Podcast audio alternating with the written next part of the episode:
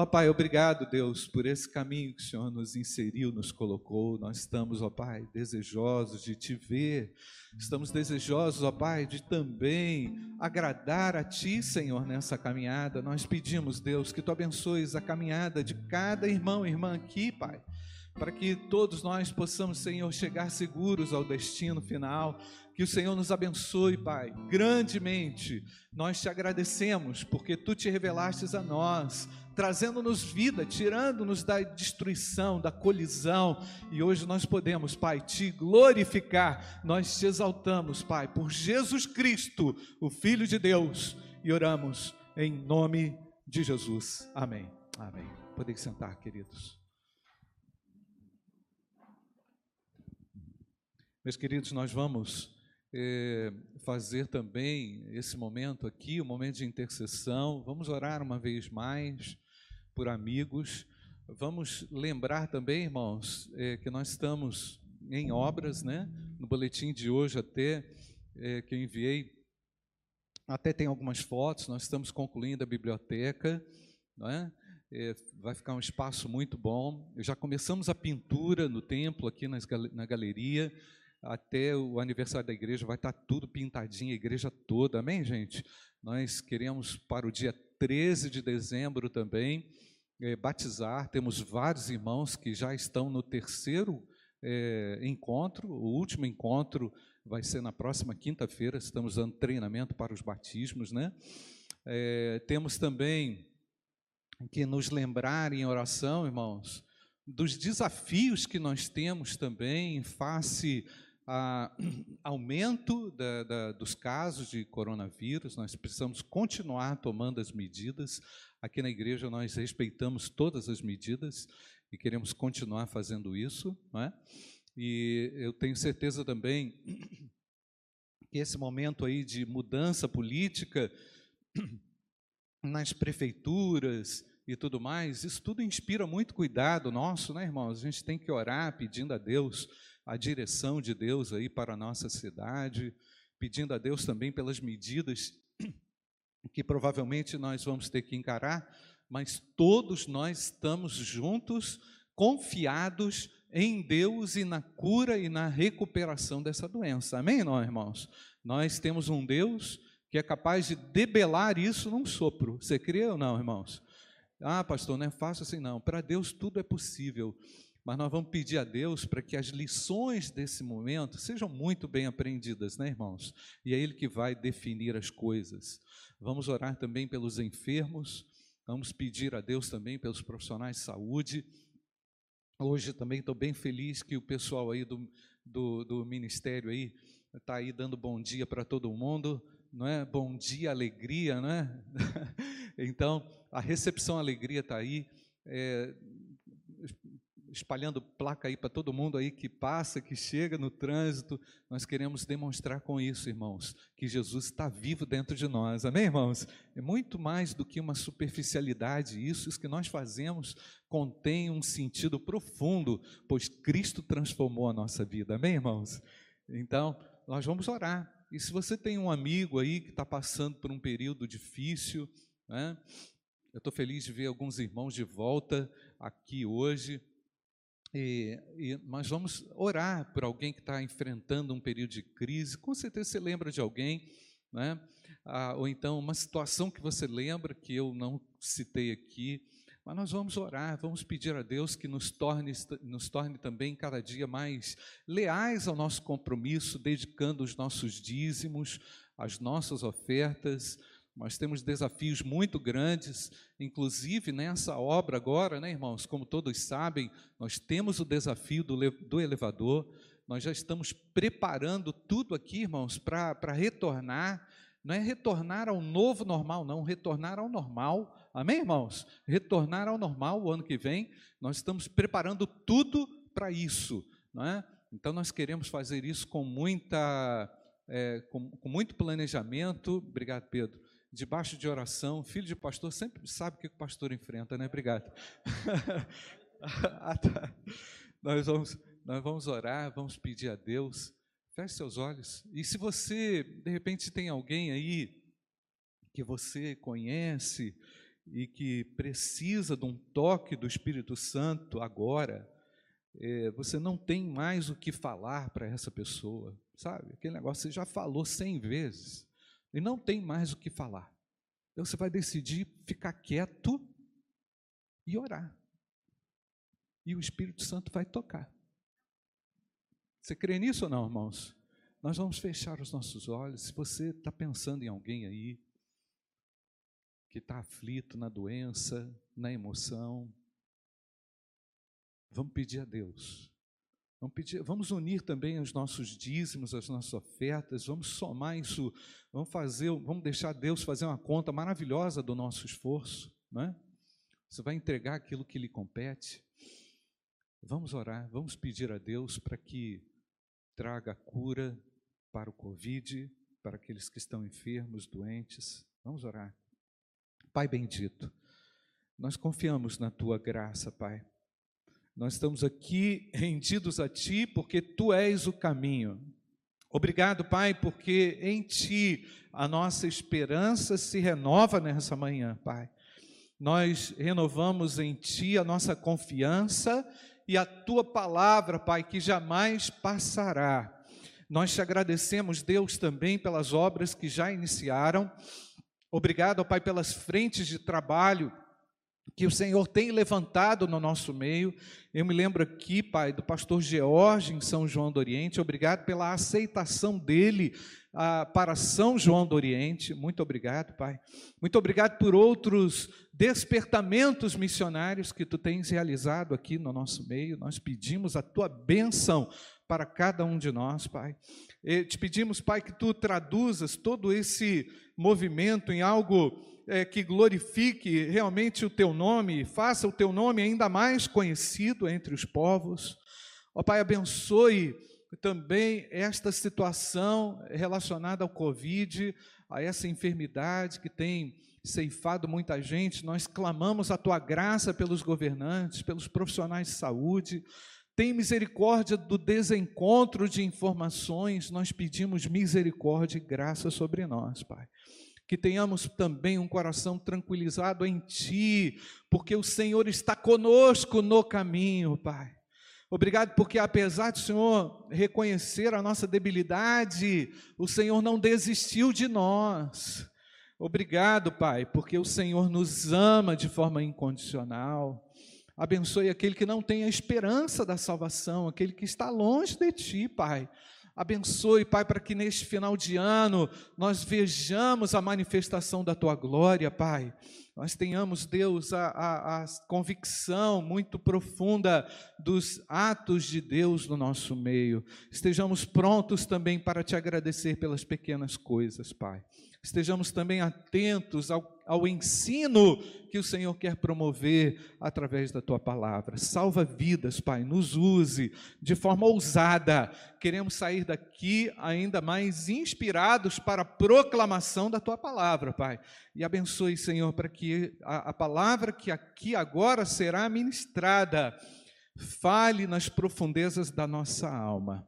E como eu falei aqui, me lembro diante de ti, Pai, daquela pessoa que a gente não tem como mudar, ninguém muda, só o Senhor é capaz de mudar. E é por isso que nós pedimos agora o toque do Espírito Santo de Deus, para que o Senhor é, convença, pois o Senhor convence do pecado e da justiça e do juízo, e eu sei que o Senhor muda a história. Portanto, o Senhor vai mudar essa história. Não sei se vai ser agora, amanhã, mas o Senhor vai mudar o Senhor vai tocar, eu creio nisso, Pai. Portanto, nós pedimos a tua intervenção, a tua cura, pois há cura nas tuas mãos, há abundância em tuas mãos. Nós confiamos nisso, Pai.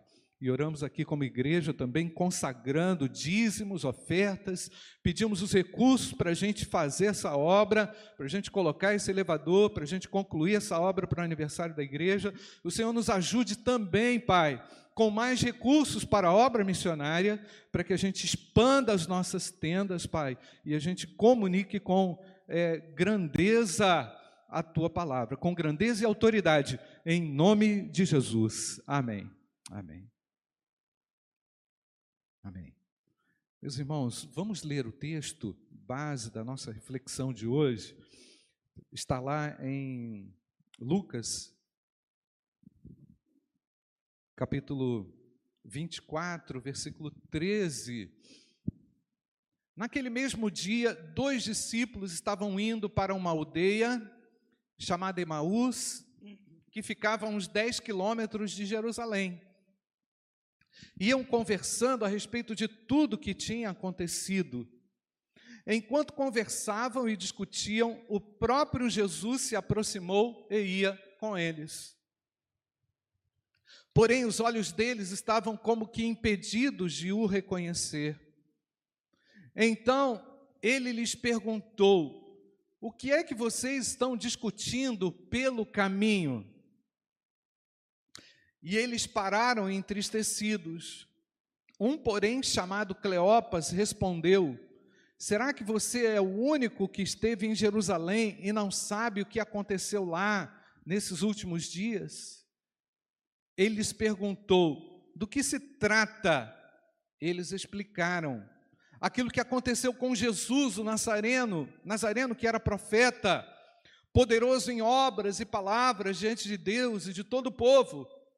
E como os principais sacerdotes e as autoridades o entregaram para ser condenado à morte e o crucificaram.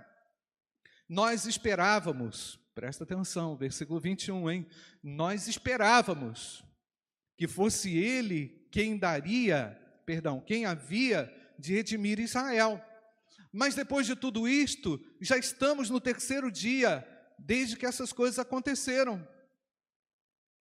É verdade também que algumas mulheres do nosso grupo nos surpreenderam, indo de madrugada ao túmulo e não achando o corpo de Jesus, voltaram dizendo que tinham tido uma visão de anjos, os quais afirmam que ele vive. De fato, alguns dos nossos foram ao túmulo e verificaram a exatidão, a exatidão do que as mulheres disseram, mas não viram. Então ele lhes disse: Como vocês são insensatos e demoram para crer em tudo o que os profetas disseram. Não é verdade que o Cristo tinha de sofrer e entrar na sua glória? E começando por Moisés e todos os profetas, explicou-lhes o que constava a respeito dele em todas as Escrituras.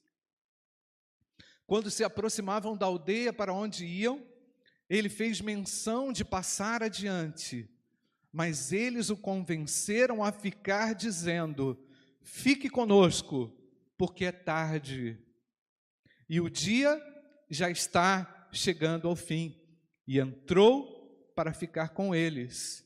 E aconteceu que, quando estavam à mesa, ele pegou o pão e o abençoou, depois partiu o pão e o deu a eles. Então os olhos deles se abriram e eles reconheceram Jesus mas ele desapareceu da presença deles. E disseram um ao outro: Não é verdade que o coração nos ardia no peito quando ele nos falava pelo caminho, quando nos explicava as Escrituras? E na mesma hora, levantando-se, voltaram para Jerusalém, onde acharam reunidos os onze e outros com eles, os quais diziam: de fato, o Senhor ressuscitou e já apareceu a Simão. Então os dois contaram o que lhes tinham acontecido no caminho e como tinham reconhecido o Senhor no partir do pão. Amém, queridos? Que Deus abençoe a sua palavra aos nossos corações. Nós estamos nessa série de mensagens falando sobre seguir a Jesus. E aqui estão discípulos que estão no caminho, mas estão confusos. Aqui estão discípulos que não negaram a Cristo, mas se viram num momento de transição, numa situação muito complicada, quando não mais tinham já o mesmo vigor, quando não mais já tinham o mesmo ânimo, quando não estavam mais inspirados da forma como estavam. E o texto nos diz claramente, irmãos, que uma tristeza se abatia sobre eles. Uma dor, uma frustração era real sobre eles. Eu entendo, irmãos, que é, nós estamos partindo desse pressuposto aqui, que seguir a Jesus é para quem já nasceu de novo, verdade ou não? Amém, queridos? Então, nós estamos seguindo a Cristo, cremos nele, confiamos nele, mas nenhum de nós está livre de ansiedades, nenhum de nós está livre das pressões, das confusões e por vezes de pensamentos que nos levam para longe, para distante do caminho e distante do próprio Deus. Jesus, por mais que já tivesse advertido os discípulos por várias vezes, os discípulos agora precisavam crer totalmente na, nas palavras que Jesus já havia dito. E é interessante, irmãos, que eles não tinham nada escrito como nós temos, não é? Eles tinham a palavra do Mestre, não é? Empenhando a eles, dizendo, confirmando: olha, não saiam de Jerusalém, aguardem, porque eu vou enviar o Espírito Santo, as coisas vão acontecer. Mas as coisas vão acontecer, certamente, irmãos, na hora de Deus. Nós temos as promessas de Deus, sabemos delas e não podemos duvidar.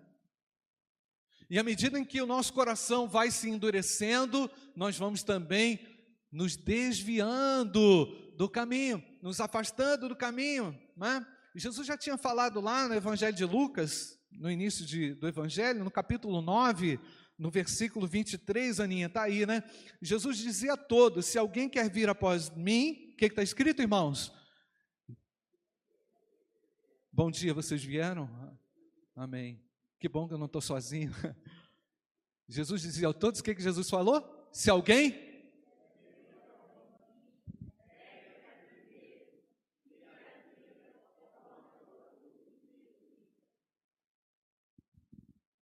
Negue-se a si mesmo quantas vezes, irmãos?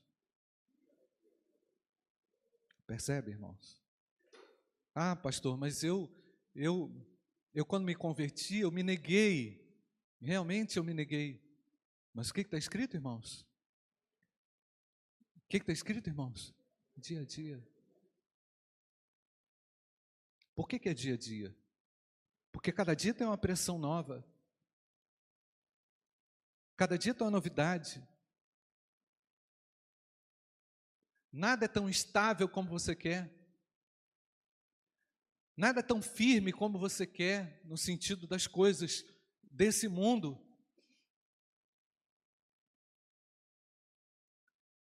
Isso significa, irmãos, que para Deus não existe meio discípulo.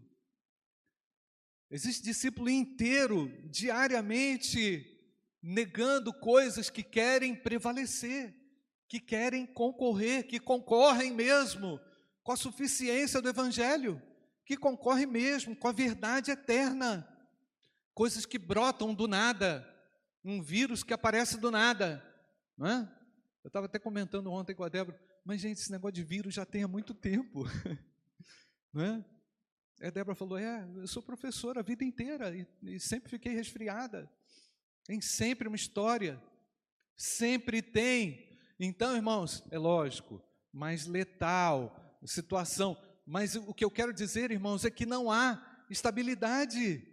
Por mais que nós queiramos, a estabilidade está em Deus, amém ou não, queridos? É na Sua palavra. É, na verdade, a gente vai ter que repetir isso aqui muitas vezes. É? A gente vai ter que repetir e ensinar a cada dia. O meio discípulo é aquele que coloca a mão no arado, irmãos, como já falei aqui na primeira mensagem, seguindo a Jesus, e olha para trás. Esse é o meio discípulo, que ele está dividido, não é? Então, olhando um pouco mais para a realidade dos próprios discípulos, o que eles de demonstraram nos momentos bons, no, nos momentos críticos, nos momentos mais severos, menos, ninguém consegue seguir a Cristo com as suas próprias forças precisamos do próprio Deus conosco, precisamos da presença dEle conosco, precisamos das palavras vivas dEle conosco. É? Portanto, irmãos, essa é a hora de jogar bugiganga fora, essa é a hora da gente deixar coisas de lado, e nos apropriarmos de fato das palavras de Deus, porque o coração é enganoso, nossas impressões são falsas, não é? É necessário dependência dele mesmo para a gente poder segui-lo, não é? Os fariseus e escribas, como a gente já tem falado no Sermão do Monte, né, irmãos? São os religiosos da, da, do tempo de Jesus, eles conservavam a tradição religiosa. Não seria útil, não é? Contudo, eles estavam tentando obedecer a Deus, eles estavam é, crendo que poderiam seguir é, a Deus com as suas próprias forças. O que encontraram? Arrogância, encontraram distorção, encontraram também a confrontação com o próprio Cristo, dizendo a eles que eles não sobreviveriam dessa forma, não é? Mas o momento aqui, irmãos, desse texto, mais uma vez, é um momento de mudança, um momento de transição, onde a desolação, tristeza, onde tem confiança abalada, onde se apresenta aqui o sentimento de impotência e naquela traduzido daquela seguinte forma: eu não posso fazer mais nada. Irmãos, o servo que segue a Cristo ele, quando ele não pode fazer mais nada, é o momento certo para a intervenção de Deus. Quero lembrar a você que quando nada podemos, tudo o Senhor pode. E é isso que aconteceu aqui, irmãos. Os discípulos precisavam de uma, esses dois discípulos especificamente, precisavam de uma experiência mais profunda com o Mestre aquilo que eles viram não era suficiente, pastor? Olha, talvez sim, talvez não, não tenho essa resposta, mas eu sei que havia alguma expectativa no coração deles que não estava sendo atendida, alguma frustração, algo que não aconteceu, que eles esperavam que acontecesse, nós vimos isso, que eles queriam, naquele diálogo com o próprio Cristo, que Jesus redimisse a Israel, eles queriam ficar libertos e falaram isso de uma forma bem clara do jugo romano, falaram isso bem claramente para Jesus, e Jesus ouve atentamente, Jesus cuida atentamente de cada uma daquelas informações. E é impressionante isso aqui também, irmãos, porque o nosso Deus é um planejador macro, pense em alguém que planeja tudo de forma gigantesca e bem organizada, mas ele é também que vai lá no micro, não é? Ele vai lá no coração do seu discípulo que está em dúvida. Esse texto mostra, irmãos, um Deus que é cuidadoso na unidade, lá no elemento mínimo, lá em mim, nas minhas maiores dúvidas, nas minhas maiores angústias, naquelas dores que por vezes acontecem e ocorrem lá por conta de frustrações ou, ou expectativas não alcançadas, o Senhor está conosco. O Senhor caminha com os seus discípulos, ele caminha proximamente deles, sendo notícias boas ou não, tendo impressões boas ou não, tendo sentimentos bons ou não, o Senhor sempre se apresenta próximo e junto a nós. Eu queria que você saísse daqui hoje com a certeza de que o Senhor está bem perto de você. Esse texto diz que quando seguimos a Cristo, quando decidimos por Cristo, o Senhor vai atrás, o Senhor nos encontra, o Senhor vem ao nosso encontro, né? Então ele tem a capacidade de olhar os detalhes pequeninos da nossa vida, da nossa existência, dos nossos sentimentos. Mas essa tristeza, irmãos, não passava, não é? Será que dá para colocar lá, Ana, versículo 17, 18? Mas eles pararam entristecidos. Olha a nuance do texto, irmãos. Eles pararam entristecidos. Um, porém, versículo 18, chamado Cleopas, respondeu: Será que você é o único que esteve em Jerusalém e não sabe o que aconteceu lá nesses últimos dias? É incrível, né, irmãos? a realidade para Jesus, Jesus não está negando a realidade, ele não nega a realidade dos seus discípulos, mas a realidade de Jesus é outra. Você já percebeu? A realidade de Deus é outra. A dimensão do olhar dele é outro, né? E ele, ele quis mostrar com essa, com essa presença dele que a tristeza não poderia frustrar o projeto dele na vida daqueles dois. Tristeza, pessimismo podem nos levar para longe do alvo, né? E, e elas são por vezes inevitáveis, eu sei, mas são contornáveis quando eu sei que há uma realidade diferente, quando o Senhor que está conosco nos apresenta uma realidade nova. Amém ou não, queridos? A realidade que ele apresenta é nova. Jesus estava andando com eles, mas não estava afetado por aquilo. Ele era o próprio Deus. Ele é o próprio Senhor presente com eles ali, não é? Então, os dois estavam errados. Os dois discípulos estavam errados nas suas previsões. Eu não sei se já aconteceu com você, de fazer uma previsão catastrófica e ela não acontecer. Já fez isso, irmãos? Já aconteceu? Ih, vai dar tudo errado. O Senhor entra e as coisas mudam. E por vezes o pessimismo, irmãos, e essa e, a, e as influências das más notícias desse bombardeio que a gente está tendo aí hoje, né? Essa guerra, estamos numa guerra, não estamos, irmãos? É uma guerra não? É uma guerra. É uma guerra de informação, não é? É, é, uma, é, uma, é uma batalha. E diante de tantas coisas, nós corremos o risco também, irmãos, ao invés de permanecermos em Jerusalém, nos desviarmos para um caminho de Emaús. A ida para Emaús, irmãos, representa o quê? Representa que o pessimismo tomou conta, representa que há um caminho que eu peguei, presta atenção, e que vai me levar para um lugar longe da promessa, para um lugar distante da promessa e somos satisfeitos com a promessa. Amém ou não, irmãos? Somos totalmente satisfeitos com a promessa de Deus. Então, eu estava errado. Nós esperávamos, versículo 21, que fosse ele que havia de redimir Israel. Mas depois de tudo isso, já estamos no terceiro dia e que as coisas aconteceram, não é? E só faltava, só falta estar escrito ali, né? E nós nos esquecemos que ele ia ressuscitar no terceiro dia. Ele já tinha falado. Angústia do que acontece nos nossos dias, a falta de perspectiva daquilo que está para acontecer, a previsão errada que às vezes a gente faz, né?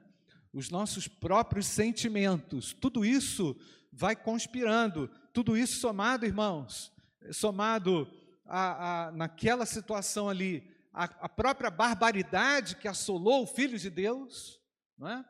Morto injustamente por não ter, não, é? não ter cometido nenhum delito, tudo isso junto e mais alguma coisa é o suficiente por vezes para nos desviar e para nos deixar por vezes longe do caminho. E aí tem um outro elemento aqui que eu observei, irmãos, Versículo 22, é verdade que algumas mulheres do nosso grupo nos surpreenderam, indo de madrugada ao túmulo, não achando o corpo de Jesus, voltaram dizendo que tinham tido uma visão de anjos, os quais afirmam que ele vive. De fato, alguns dos nossos foram ao túmulo, verificaram a exatidão, mas parece que nada disso foi suficiente. A desolação foi maior do que a confiança. Os sentimentos conspiraram contra a fé e a confiança na verdade. Como é bom, irmãos, quando Jesus descobre os nossos erros. Como é bom quando Cristo percebe que todas as nossas previsões não foram corretas. Ele não nos critica por isso. E talvez você esteja totalmente errado nas suas previsões. Talvez você esteja completamente equivocado a respeito do que vai acontecer. só Deus tem o controle daquilo que vai acontecer. Amém ou não, queridos? Mas Ele quer você de volta no caminho. Ele não quer que isso frustre o projeto dele na sua vida, na vida da igreja. Né? Então Jesus aqui confronta o engano, a mentira que quer nos dominar a, e a nos levar a esses caminhos que não são mais os caminhos do Senhor. Mas eu louvo a Deus, porque Ele quer a mim e a você no caminho seguindo a Ele. Seguirei meus dias, não é isso? Esqueci. Todos os meus dias com a palavra do meu rei. Amém ou não, irmãos? Seguirei. É importante renovar a confiança e a fé, e Ele quer você de volta ao caminho que vai te levar para o lar. A quarta observação que eu faço aqui, irmãos, só Jesus Cristo pode nos tirar dos nossos descaminhos. Não é? Nesse diálogo, Jesus não fica ofendido, não reage negativamente à cegueira dos discípulos, mas usa toda a palavra para convencer. Percebe, irmãos? Que Jesus vai explorando todo o texto, Jesus vai explorando toda a verdade conhecida que falava a respeito dele. Porque, irmãos, eu vejo eu vejo Cristo na palavra de Deus, eu vejo Cristo na Bíblia. Quando você volta os seus olhos para a palavra, Jesus se revela. Ele se mostra ele se revela de uma maneira contundente a você que está na igreja há muito tempo. Eu já ouvi até de irmãos que se depararam com verdades tão poderosas de Cristo na palavra, mesmo sendo crente há muito tempo, que o indivíduo chega à conclusão: ah, eu não era crente. Não, meu irmão, você já era crente sim. É porque agora você consegue ver mais. Agora você enxerga melhor, pois o Cristo revelou-se a você. O cristão precisa de Jesus, não é, irmãos? Amém ou não, irmãos? Cristão precisa ter seus olhos abertos. Nós, crentes, precisamos disso, irmãos. E é e é libertador quando nós o encontramos na nossa intimidade.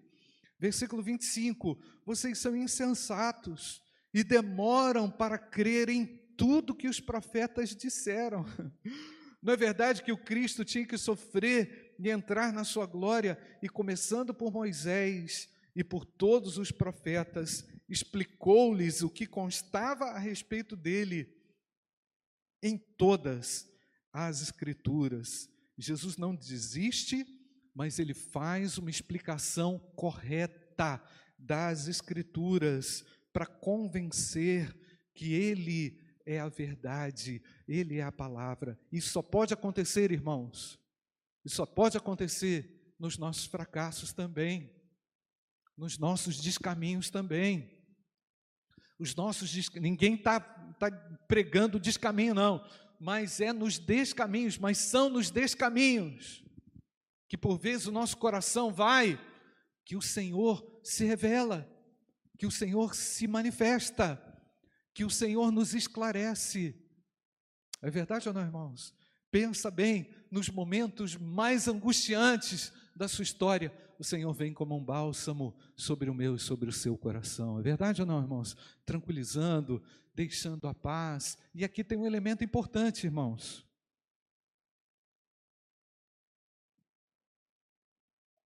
O texto diz que enquanto Jesus falava, o que, que aconteceu com o coração deles, irmãos? Ardia o coração. Havia o que, irmãos? Uma testificação, algo que acontecia dentro do coração deles, para chamar atenção. Não é assim, irmãos, que o Espírito Santo faz? Quando ele se manifesta e quando ele nos fala de forma pessoal, eu sei. Você não sabe? Você não percebe? Percebe ou não? Porque quando Cristo fala, toda a nossa ansiedade, tudo aquilo que servia de, de perturbação, é, aquilo vai embora, não é? Aquela influência mais não é, se impõe sobre nós e agora eu tenho capacidade de voltar a segui-lo. Amém, irmãos? Glória a Deus. Não é?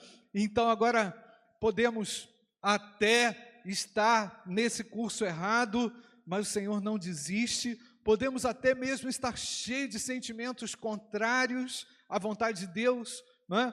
mas mesmo até é, obstruídos, o Espírito Santo nos faz ver as coisas certas e nos enxergar também o caminho certo, mesmo numa situação de uh, vulnerabilidade, né? Então, é, Ele quer que estejamos seguindo a Ele de forma certa, sem desvios, e agora Jesus se revela tanto no caminho, como também na mesa. O texto diz lá que o Senhor, quando, versículo 31, 31, 31, 32, deixa eu ver, versículo 32, então, 31,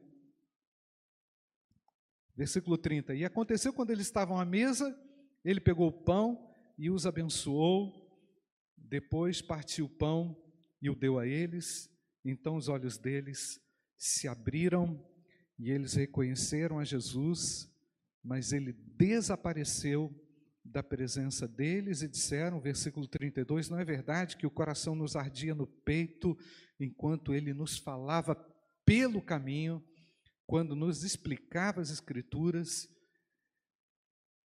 Amém, queridos?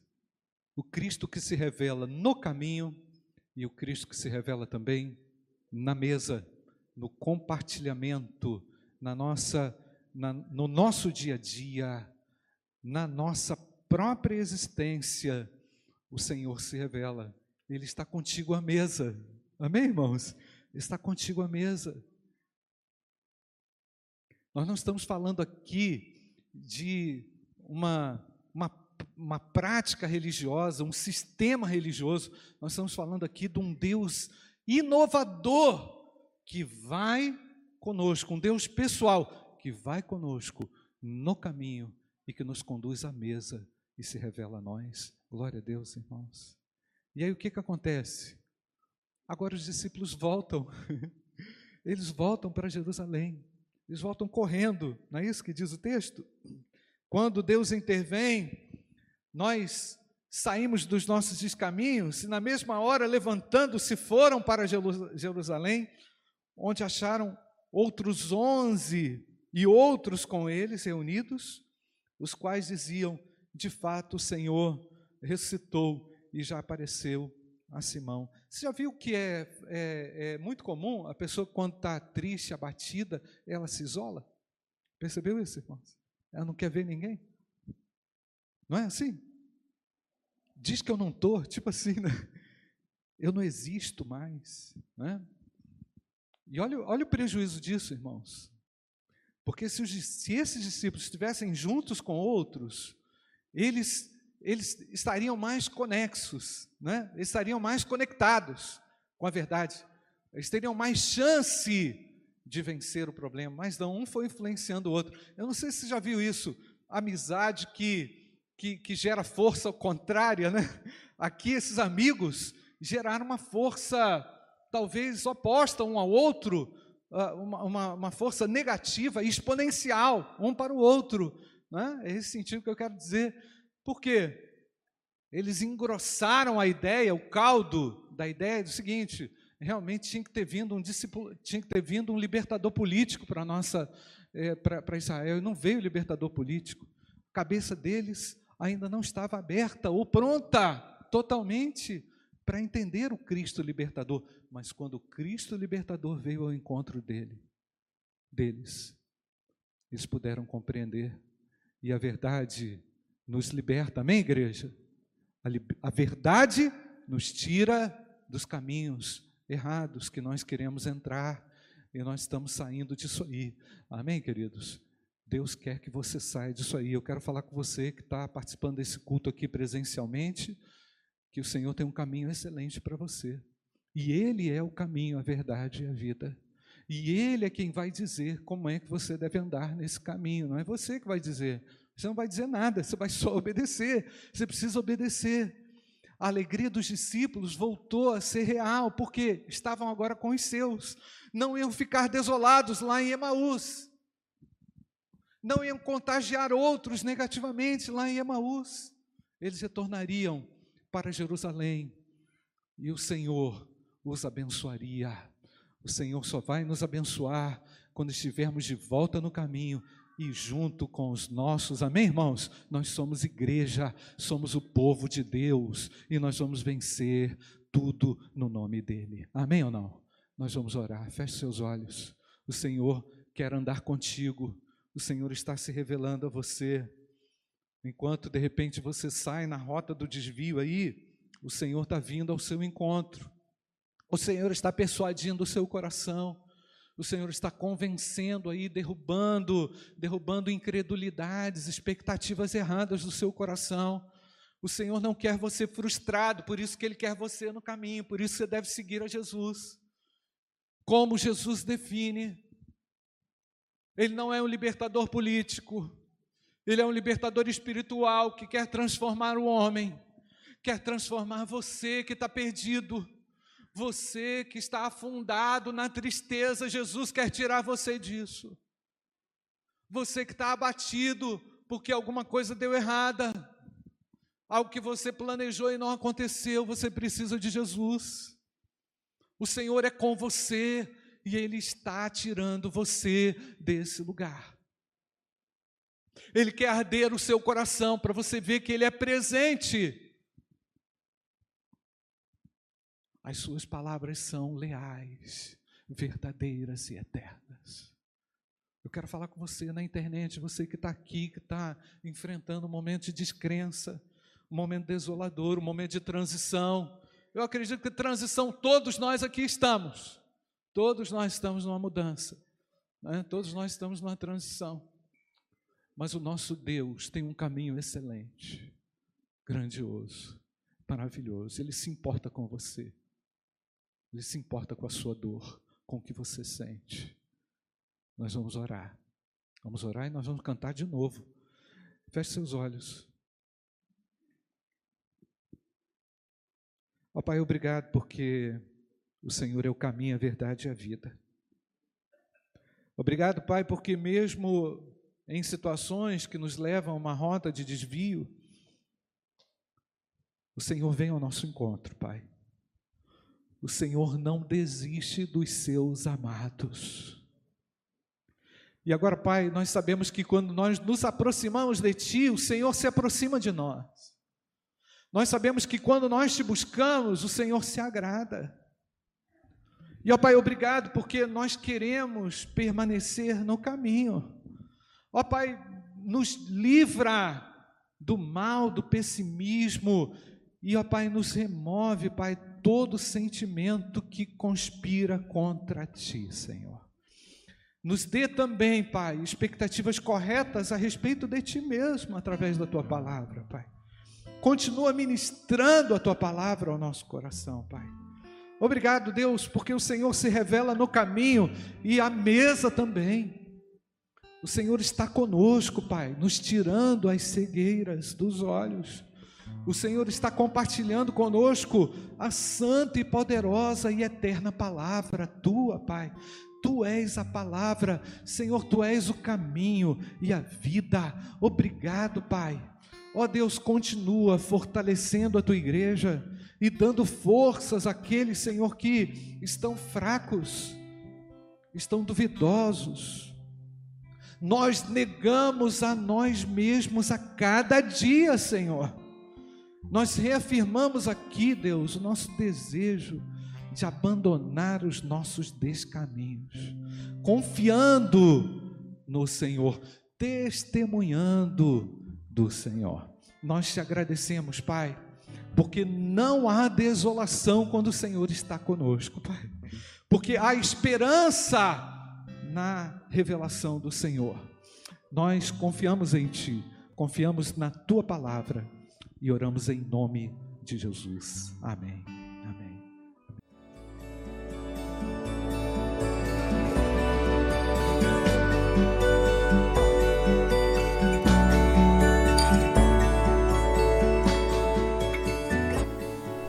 A Igreja Batista do Bom Retiro tem plena convicção de que a palavra de Deus é poder para salvar e transformar vidas.